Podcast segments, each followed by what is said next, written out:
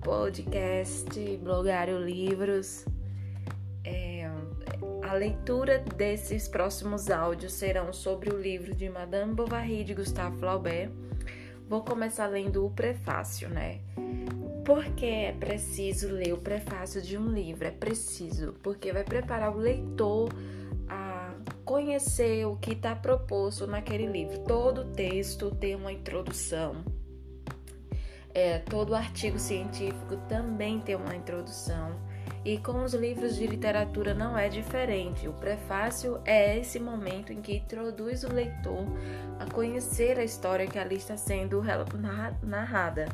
Então, eu vou estar lendo. Eu confesso que quando eu era mais nova, não lia prefácios dos livros que eu lia quando era pequena, até a minha adolescência.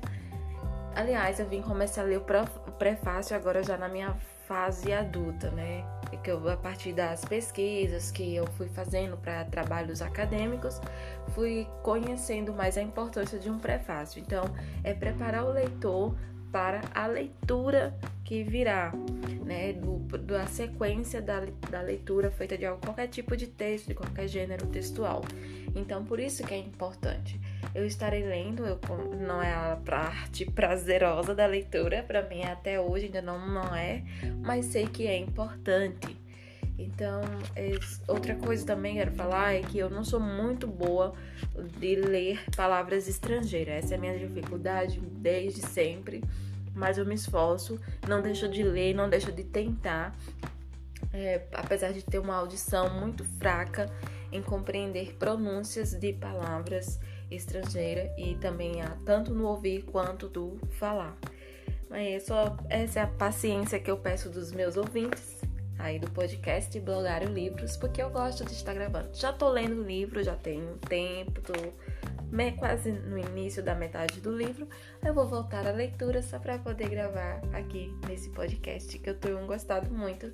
Tava parada porque eu troquei de aparelho, mas vou retomando as leituras. Então seja bem-vindo ao mundo de Madame Bovary. A outra coisa, tem um filme, tá? Disponível na Netflix. É, se quiserem assistir também. Eu tô, eu tô lendo o livro justamente porque eu já assisti esse filme várias vezes. É, Madame Bovary, sempre que eu assisto o filme, sempre eu, eu vejo algo, algumas algo interessante a se pensar sobre o papel da mulher e das suas hum, viagens amorosas, né?